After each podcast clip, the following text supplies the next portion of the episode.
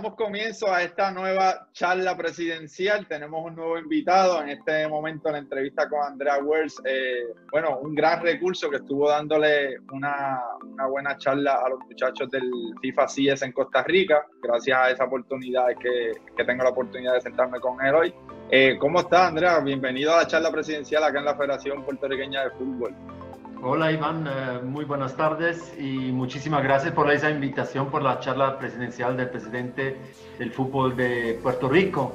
Eh, para mí es un gran, eh, una gran alegría charlar a un país latinoamericano y yo aquí en Colombia, en Medellín, en, una finca hermosa que tenemos en las afueras.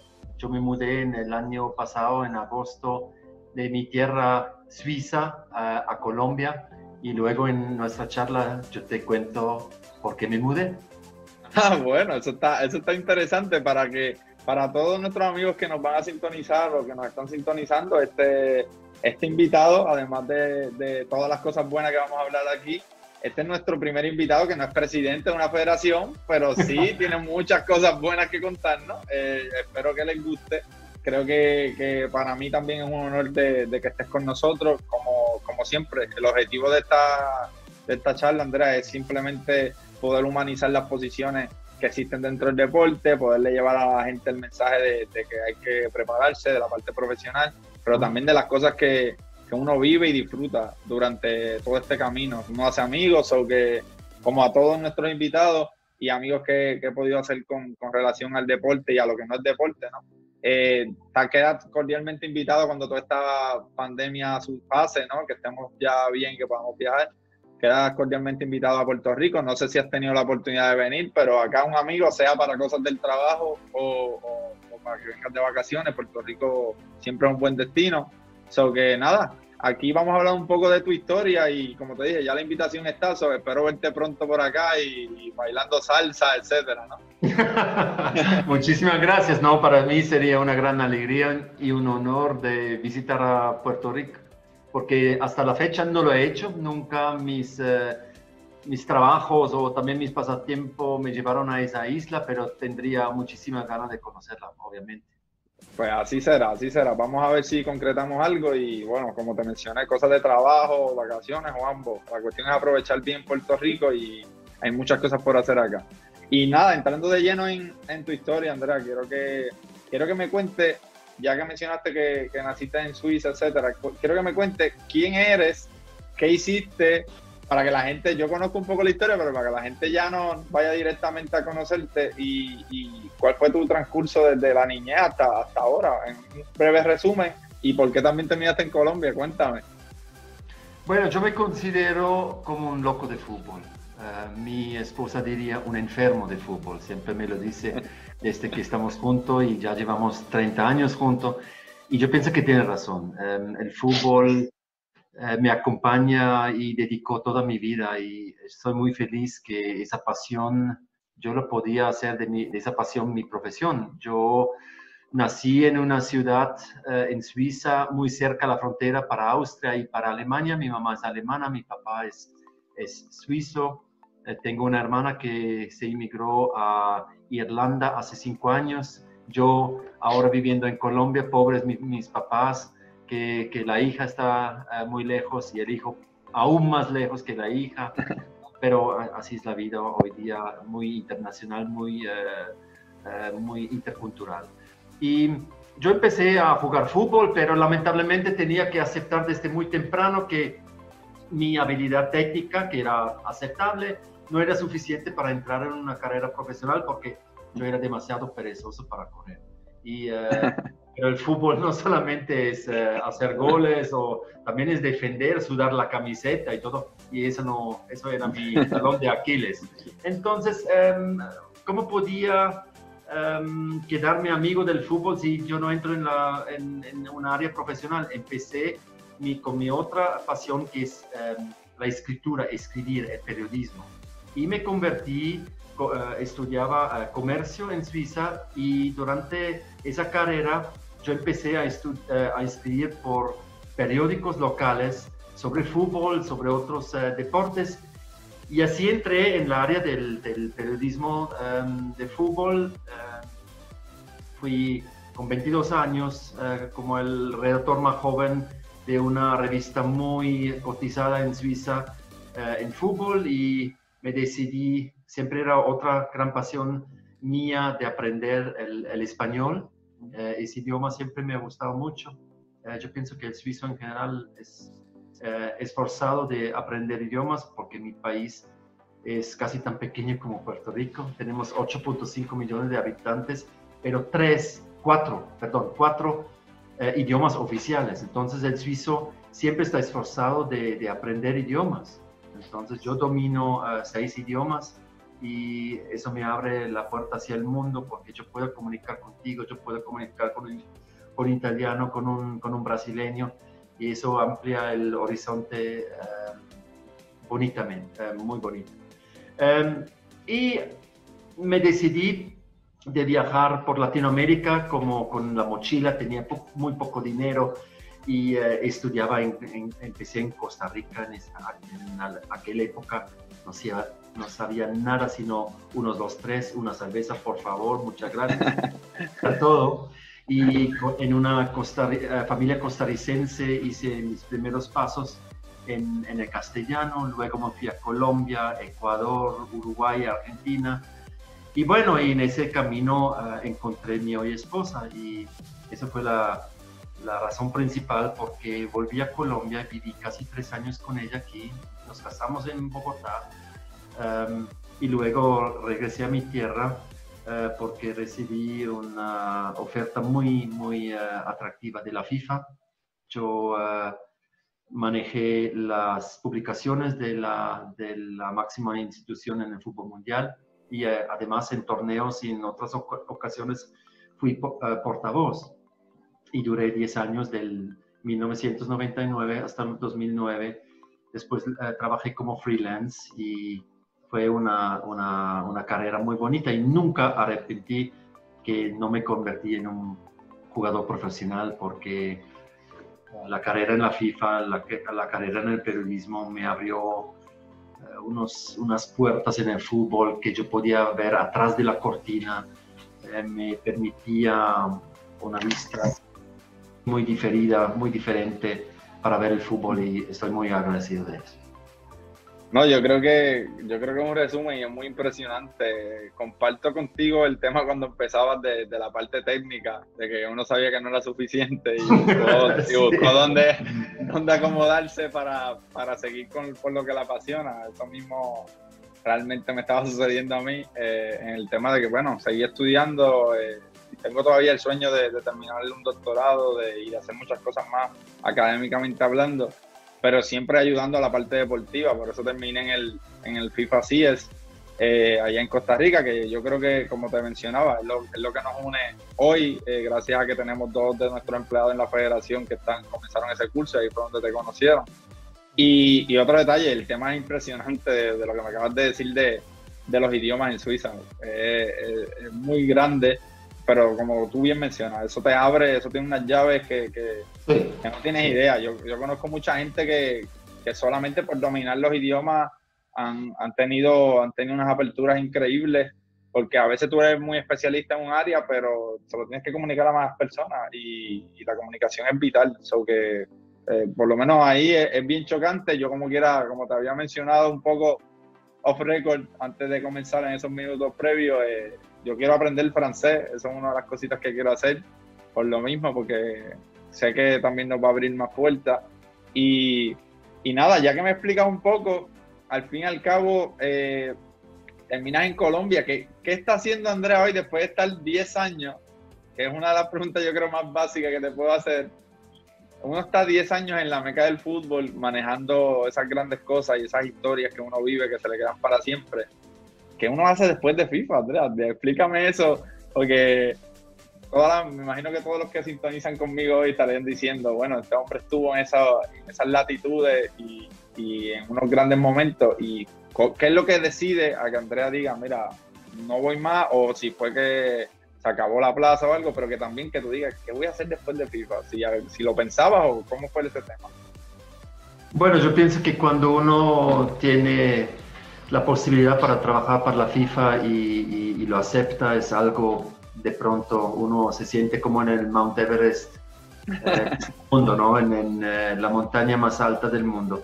Y yo me sentí así también. Em, pasé unos 10 años fabulosos en eh, esa institución y el cargo que yo tenía me permitía de encontrarme con muchas personalidades del fútbol. Yo me recuerdo cuando en el, yo pienso que fue en el 2001, em, yo era el, capo de la organización de la gala del mejor jugador del año, eh, que en este año, gracias a los 100 años de existencia de Real Madrid, lo organizamos por primera vez afuera de, de, de Zurich, de la sede principal de la FIFA, en Madrid.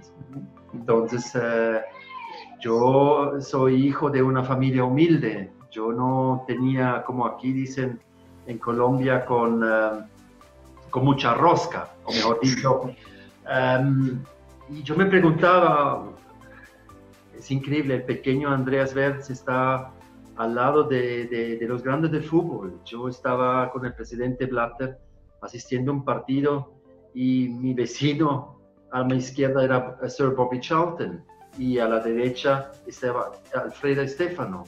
Entonces, eh, yo en, el descanso del partido, yo me fui al baño y llamé a mi papá y, yo lloraba de la alegría. Mi papá lloraba de la alegría que su hijo puede vivir eso.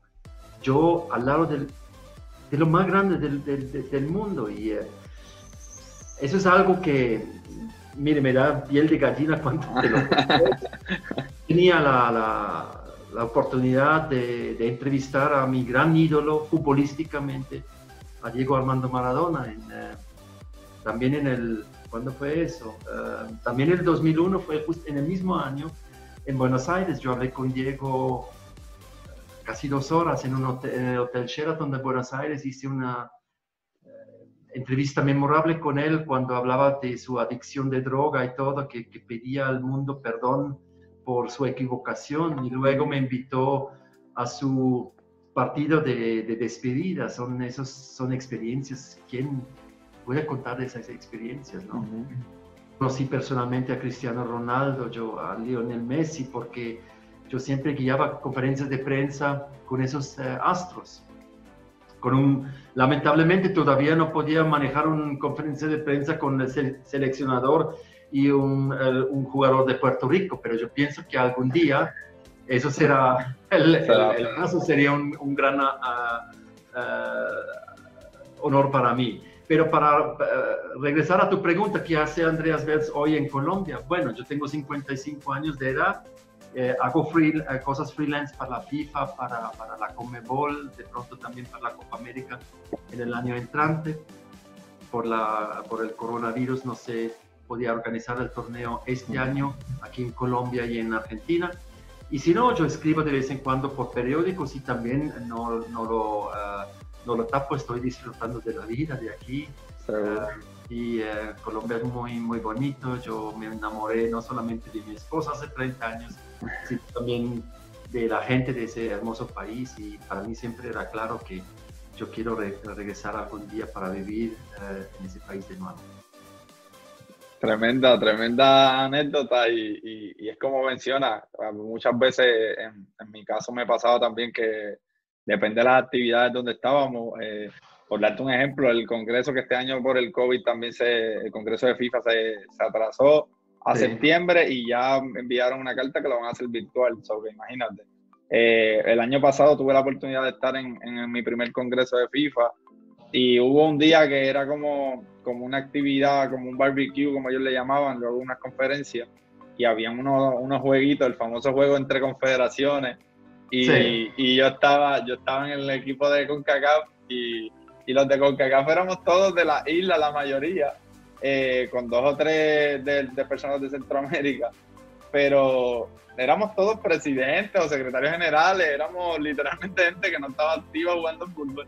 Y te hago la historia porque cuando nos tocó un juego, nos tocó contra Conmebol y Conmebol tenía a Javier Zanetti, a Cambiazo, a, tenía como cuatro jugadores acabados de retirar con, bueno, con una condición física enorme, pero, pero es como tú bien mencionas, llega el momento que tú estás en el, en el lugar y tú dices, contra uno que viene de una familia humilde y, ha trabajado mucho tiempo y de momento está con gente que, que, tú admirabas, que los veías por televisión. En, el caso, en ese mismo torneo, el equipo de FIFA tenía a Kaká, el de África tenía a Michael Essien. Cuando venías a ver, había un montón de estrellas en un simple barbecue, como le decimos aquí, eh, en una simple actividad que estábamos comiendo y hablando.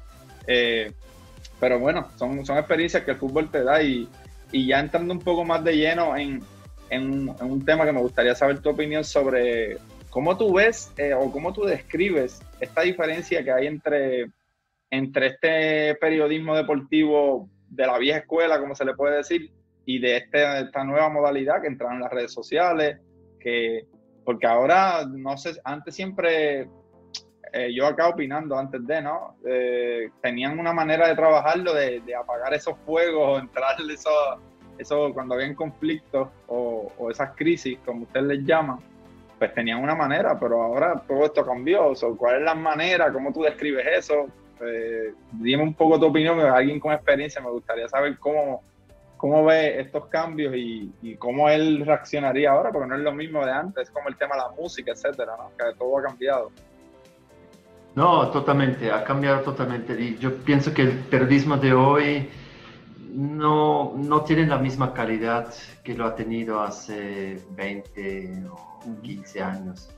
Porque hoy em, la gran mayoría de las cosas son, dependen de la rapidez. ¿Quién es el primero que tiene la noticia o el chisme, el rumor en las redes sociales? Uno no verifique, es verdad lo que dice, sino... Um, sí, la noticia sale y uno no sabe si es, si es verdad o si, si, es, si, es un rumor o algo. Y yo, como periodista, yo tengo que aceptarlo como es hoy día. Yo, yo no me puedo quejar, yo tengo que aceptar que hoy son las redes sociales. No estoy en contra, absolutamente no. Yo disfruto eh, de Facebook, de Instagram, de, de, Twitter, em, que podemos hacer esa videollamada, mire, hace 20 años, 30 años, era, no podemos estar así, Iván, así es. Entonces, eso es algo bueno, pero sin embargo, me hacen falta los viejos tiempos a veces. Cuando yo como periodista, cuando viajaba a un país y me encontré con, con jugadores, yo podía charlar con ellos y yo sabía que es todo exclusivo, que nadie lo tiene porque yo hablé con ellos Hoy día ellos pueden publicar algo y todo el mundo tiene acceso por las redes sociales. Pero repito, yo no lo lamento, lo acepto y hago lo mejor eh, de la situación. Sí, sí, yo creo que, que es, lamentablemente es así. Y se ha perdido mucha calidad por cantidad, por, por velocidad, por... Eso ha pasado yo creo en todos los ambientes, hasta como por eso te mencionaba el tema de la música, que son eh, negocios que quizás se puedan comparar por el tema que la música cambió totalmente pero bueno, le da la flexibilidad de que la gente directamente pueda subir su música y lo mismo la comparación que acabas de decir del jugador, que, el jugador mismo o lo que está pasando en la política general en el mundo, tiene Trump y escribe cualquier cosa en, en, Twitter, ¿no? Antes siempre había alguien que le decía al presidente, pues no, eh, ahora tenemos quizás acceso a, a que los propios líderes, propios jugadores pueden escribir lo que quieran. So que, ahí hay, hay muchas, yo creo que lo que hicieron fue quitarse muchas barreras de procedimiento que, que perjudicaban muchas veces la información, pero también a veces la purificaban un poco o la llevaban como que más, más verdadera. Bueno, eso es lo que estamos trabajando y, y por otro lado, quería también con toda esta experiencia, aprovechando estos años que estuviste allá, especialmente en el tema de FIFA, ¿cuál fue la noticia que, que, yo, yo tengo la curiosidad, cuál fue la noticia más compleja, más complicada que tuviste que, que manejar? Que tanto manejarla o expresarla, no sé. ¿cuál, ¿Cuál fue esa noticia? Puede ser una noticia que salga y que tú tengas que apagar esa crisis o que te tocaba anunciarla y tú decías, pero esto es complicado lo que está sucediendo ahí aquí. Hoy hay tantísimas. Cuando trabajas 10 años en la FIFA y yo trabajé en una época cuando tenía la institución, muchos altos y bajos. Hay tantísimos anécdotas y, ejemplos. Eh, algo que me recuerdo eh, en este momento, eh, nada planeado antes de esa charla que tenemos, y no se me viene en este momento en la mente, fue en el Mundial de 2002, en Corea y Japón. y yo era el jefe de prensa en las dos sedes de Seúl y Subón. Y era la noche cuando el equipo de Corea del Sur eliminó a Italia. Y había un, árbitro ecuatoriano que no, digamos, eh, pitó a favor de los italianos, para ser un poquito más diplomático. Y el teléfono principal de la sede principal de la FIFA en Zurich Todas las llamadas llegaron al teléfono en mi oficina en la ciudad de Seúl, que es la capital de Corea del Sur. Y después del partido, este teléfono sonaba, sonaba permanentemente. Y eran italianos de Nápoles, de, de Roma y todo, que se quejaron por el arbitraje, ¿no? Y yo contesté FIFA, grandes hijos de... toda la noche era así hasta que un compañero contestó ese, ese teléfono y dijo, déjale eh, de, criticar tanto, todos nosotros somos felices que, que, Corea del Sur clasificó. Entonces, imagínase, Iván, si en este momento un periodista hubiera grabado Eso este, esto de un portavoz o de un empleado de la FIFA en este momento. Hubiera sido un gran escándalo.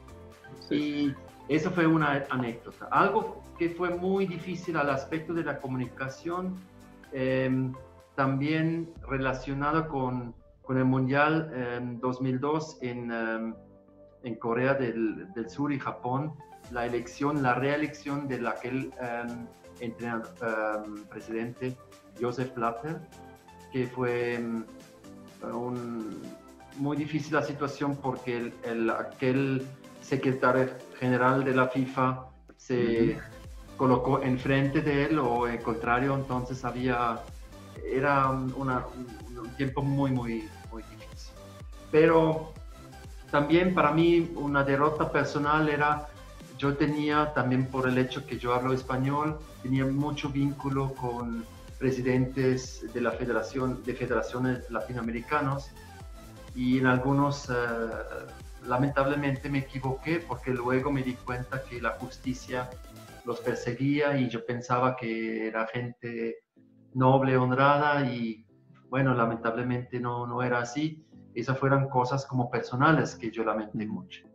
Y, y por eso, um, eso fue el aspecto, sí, es, eh, como triste en, en el trabajo, pero los puntos, aspectos positivos en mi trabajo en esos 10 años fueron mucho, mucho más superiores. Sí, yo creo que abundándote a, eso, a esos comentarios que mencionabas, nosotros muchas veces en las posiciones que estamos, y digo nosotros porque aunque tenemos quizás posiciones distintas, en el caso tuyo estuviste en una posición demasiado grande, eh, estabas en el medio de la tormenta, literalmente, eh, porque el trabajo es eh, apagar, apagar el fuego, apagar las crisis, llevar las maneras de eh, la, la, información de la mejor manera. Y todo esto era como que una detrás de otra, me imagino, todos los días era, era algo nuevo. Y, y a veces uno, como bien menciona, eh, uno viene de, de, estos ambientes, que, que, de estos sitios humildes, con su familia, con, con lo que sea, y, y, vive grandes cosas, pero también de momento cuando según agradeces algo, también te preguntas cuando están todos estos problemas, tú dices, espérate, que yo hago aquí? ¿Me entiendes? Porque toda esta gente a veces, a veces uno intenta llevar lo mejor y, y, se pueden hacer cosas malas alrededor de uno. Eh, yo te digo, yo por lo menos insisto, uno de los comentarios más que más he pensado en estos últimos, en estas últimas semanas con este tema de la pandemia y he tenido la oportunidad de hablar con mucha gente. Hay mucha gente que humilde, que ha crecido mucho y, y que nos hemos preparado y hemos llegado a, a subir en posiciones, por lo menos a mí me queda mucho tiempo todavía por crecer, pero, pero Andrés, es muy importante saber que, que muchas veces nosotros, eh, o es hasta lamentable si se puede decir, nosotros somos la, la excepción cuando deberíamos ser la norma, ¿me entiendes? Eh, cuando, tú, cuando, tú, cuando tú llegas a ese lugar, eh, tú te miras alrededor y, lo que nosotros hacemos se supone que sea lo que sea normalmente y lamentablemente no es así. Eh, te encuentras con, diferentes situaciones o diferentes personas que bueno, que es otro, que es otro tema. Eh, por lo menos yo por lo menos pienso así. Creo que, es muy lamentable ser una excepción en vez de ser nosotros parte de la norma. Pero bueno, también eso es lo que hace que estemos donde estemos. Eh, quiero que quiero que me comente bueno, ya para todos los que nos están sintonizando, yo creo que como mencionar que estuviste en los mundiales ya eso es un plus. Yo tuve la oportunidad de estar de fanático en el 2014 y en el 2018 eh, en Rusia. Precisamente en Rusia fui por, por unas conferencias del CIES que nos habían hecho la invitación y, yo me animé y fui y a una vez aproveché y estuve en varios juegos. Eh, ¿Qué lugares, además de los mundiales, porque ya sabemos que estaba metido hasta, hasta trabajando ahí, eh, ¿qué lugares tuviste la oportunidad de visitar o, qué momentos increíbles eh, tuviste gracias al deporte? Por lo menos uno que yo, que yo diga, que tú digas, mira, este es para contar solo a los nietos, eh, cosas que ellos ni ellos me van a creer. Este, siempre hay una, hay muchas, pero yo por lo menos en lo poco que llevo, pues te puedo decir como la del Congreso, ¿no? Que yo de momento estoy jugando y estoy al lado, está Zanetti ahí chocando conmigo, este, estaba Verón, etcétera. Son cosas que uno dice, wow. Pero pero qué momento, además, o si se, si se puede resumir, me imagino que es aquel que me mencionaba, que estuvo Di Stefano. Eh, no sé si hay otro de ese, de ese calibre que tú estés sentado y tú digas, espérate, esto es. No me deja de sorprender la actividad, ¿no? No, Iván, yo podría contarte dos, tres horas sobre anécdotas. ¿Dónde, dónde, comienzo? Lo, por ejemplo, algo que me, que me va a quedar por toda la vida es, em, yo repito, otra vez el Mundial 2002 en Corea y Japón.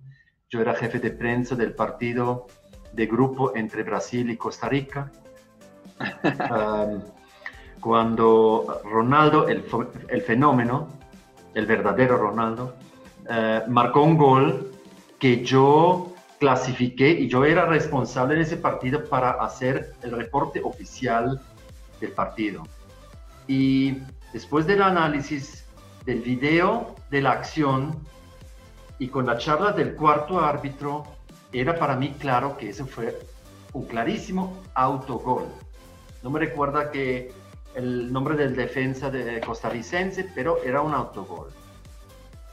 Y así lo hice en el reporte Terminó el partido, yo tenía que organizar la conferencia de prensa, cuando un compañero de la FIFA viene con mucho nerviosismo ante mí, dice, Andreas, Andreas, tienes que venir, Ronaldo quiere hablar contigo.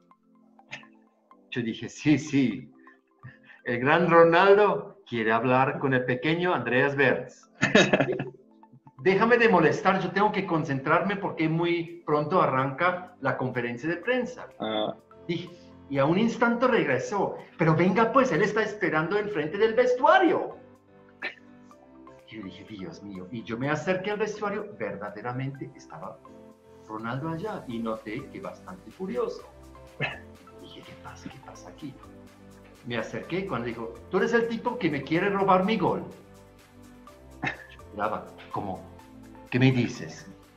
¿Y qué hago? Tú me robaste mi gol, es mi gol. Tú lo calificaste como autogol.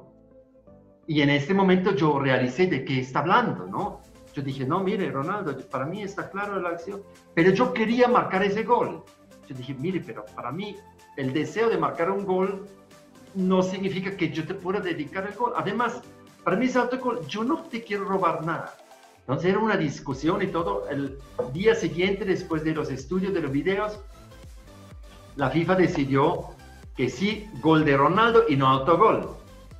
Y desde entonces, cuando nos cruzamos eh, los caminos, y eso sucedió varias veces, siempre me burlaba. Ah, mire, mire, Andreas, el que, me quería robar el gol en, en, Corea, ¿no?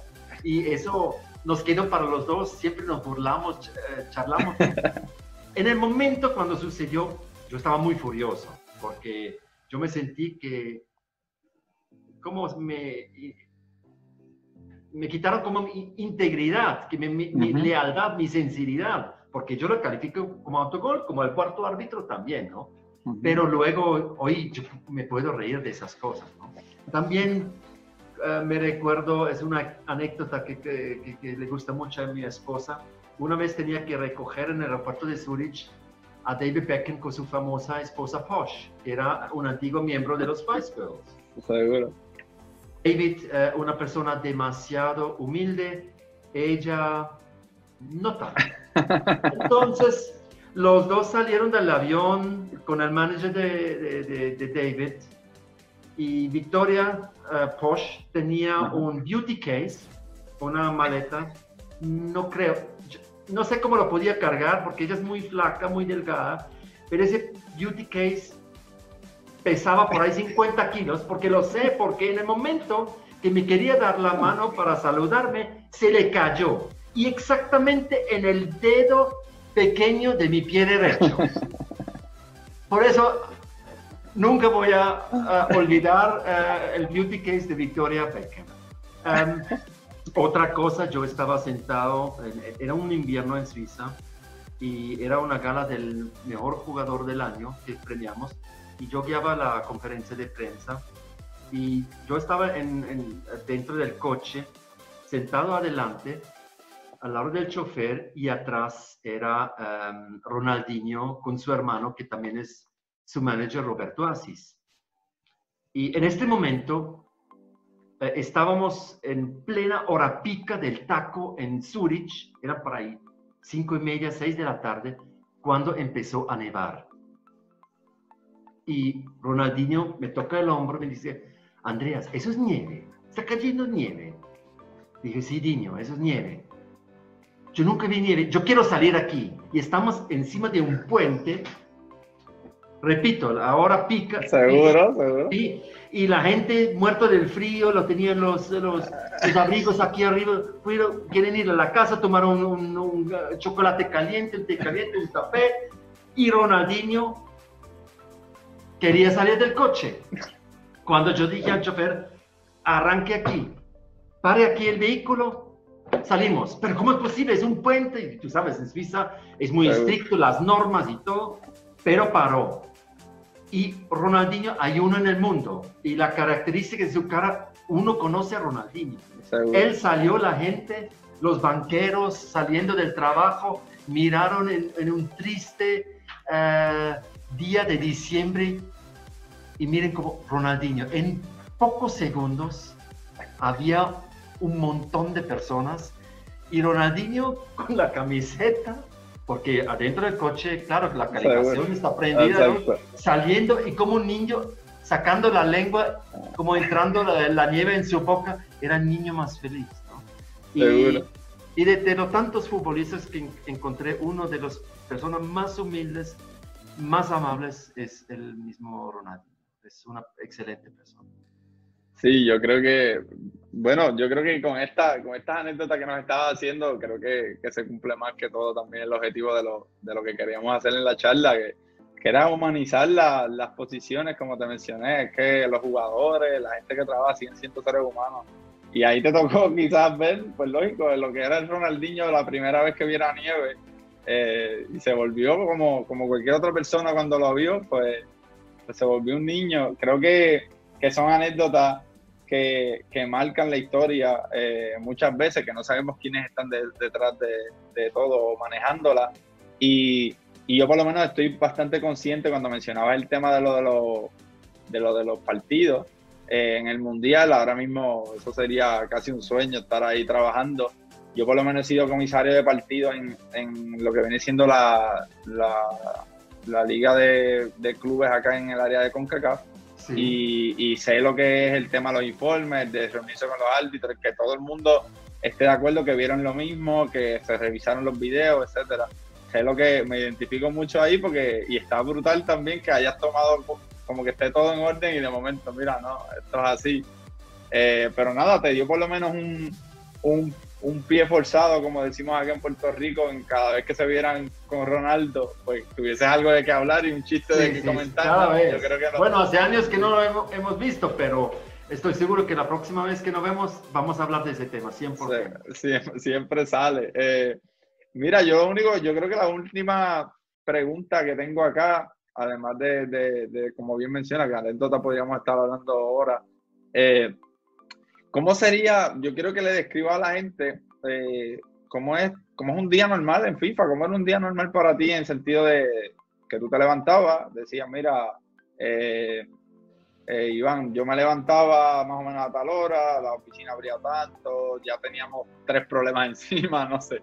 Que comenten lo que viene siendo un día normal, porque en la federación acá, te digo, un día normal en la Federación Puertorriqueña de Fútbol, que es algo muy pequeño, pues hay mucho ahorro, hay mucho trabajo, hay muchas cosas, eh, es un estrés bastante alto. Yo me imagino que al nivel de ustedes, pues yo creo que era inmenso, ¿no? Pero quiero que nos comentes cómo es esa experiencia un día normal en, en FIFA. Bueno, mucha gente piensa que cuando uno trabaja en la sede principal de la FIFA, uno entra en la mañana y saluda a, a las grandes estrellas del fútbol. No es así, es, es mucha administración, no es nada espectacular. Tú entras en un edificio que, que, es muy moderno, muy bonito. Lo que siempre me impresionó desde el primer día hasta el último, cuántas naciones debajo, uh, debajo un solo techo trabajan juntos tantas culturas, tantas etnias, diferentes eh, idiomas, costumbres. Eso es algo fascinante. Eso es lo que siempre más me motivó a trabajar eh, en esa institución. Tú hablas con eh, tú trabajas juntos en la misma oficina con, con africanos, con latinos, con chinos, con europeos, con mujeres, con hombres, con viejos, con jóvenes toda la faceta de la vida debajo de un, de un solo techo.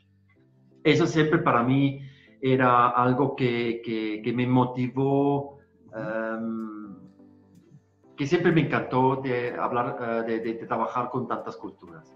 Y, pero yo fui muy privilegiado, yo viajé muchísimo, yo lo calculé una vez, había años que yo Em, cada tercer día yo estaba no en mi, fuera de mi casa porque estaba de viaje, estaba en estado de fútbol, en, en hoteles haciendo conferencias de prensa.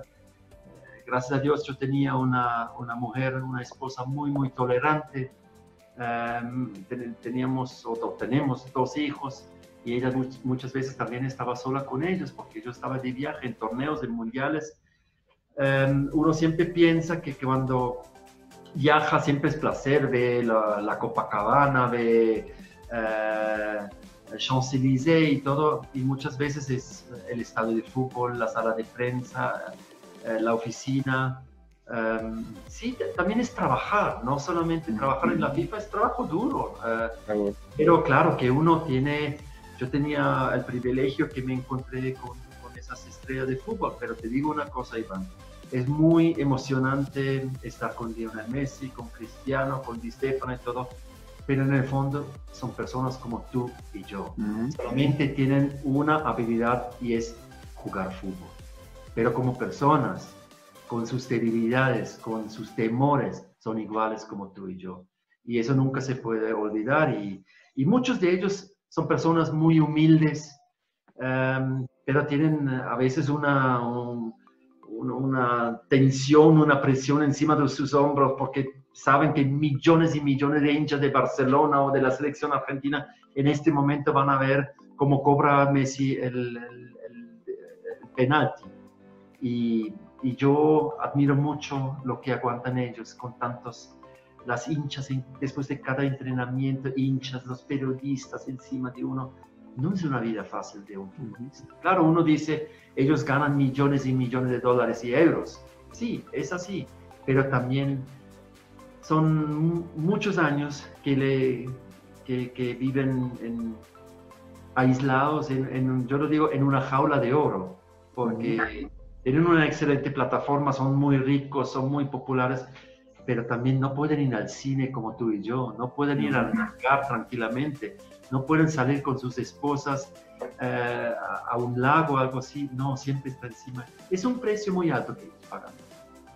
Sí, sí, yo creo que, que humanizar esa parte de los, de los jugadores es vital y, como bien menciona, son, son gente como nosotros, cada cual tiene sus habilidades y, está donde, donde puede estar, donde la vida lo ha llevado. Yo creo que que la oportunidad que, tuviste es grandiosa, igual que la que yo tuve de, poder traerte a esta charla y para que nuestra gente pudiera escuchar de ti estas anécdotas y estos puntos de vista. En el caso, en el caso de nosotros, como, como las posiciones que trabajamos, sí tenemos una flexibilidad. Me encantó la descripción que diste de lo de FIFA. Acá Acá yo usaba, para más decirte, eso cuando yo estuve de candidato en su momento, esa era una de, de los datos que yo daba de, cómo FIFA tenía tantas nacionalidades y, el tema de la edad, porque acá intentaron eh, desprestigiar por, por el tema de, la edad, cuando no tiene nada que ver la edad con la capacidad, pero bueno, eh, y como tú muy bien mencionas, yo creo que ese balance es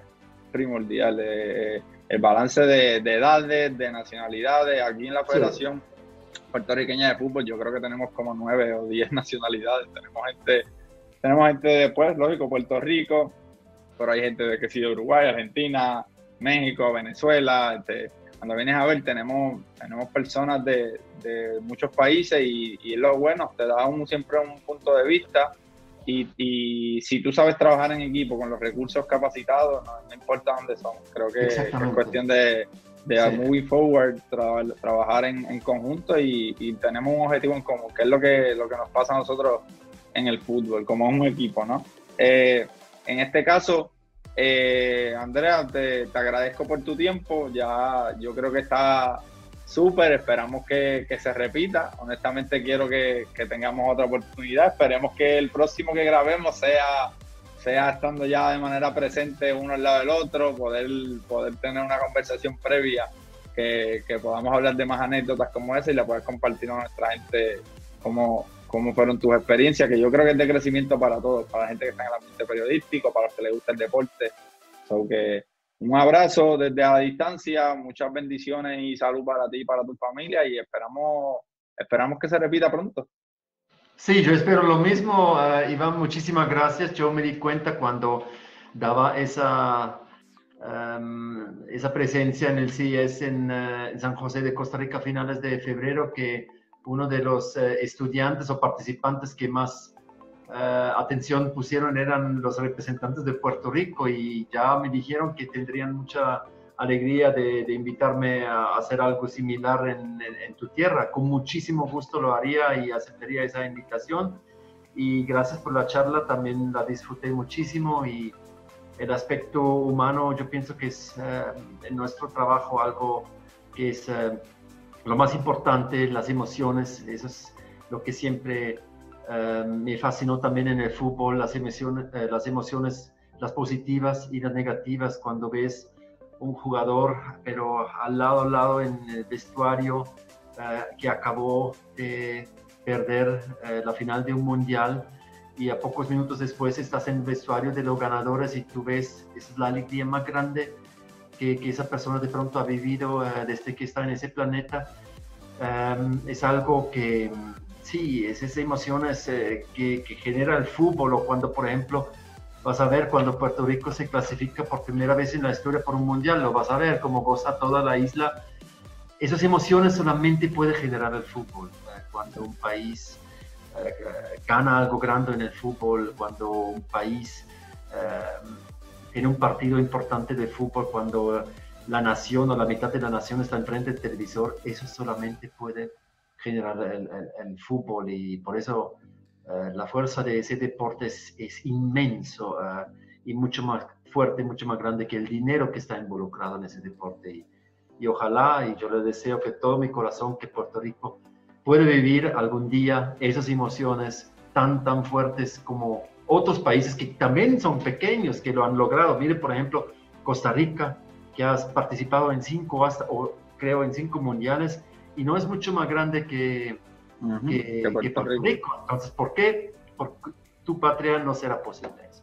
Les deseo todo lo mejor, agradezco nuevamente la invitación y ojalá que nos vemos la próxima vez, no por videollamada, sino en persona y sería un gran placer para mí. Seguro. Bueno, muchas gracias a toda nuestra gente que nos acompañó en este gran video en esta gran charla presidencial. Aquí nuevamente Iván Rivera y en este caso nuestro gran invitado Andrea. Un abrazo. Un abrazo.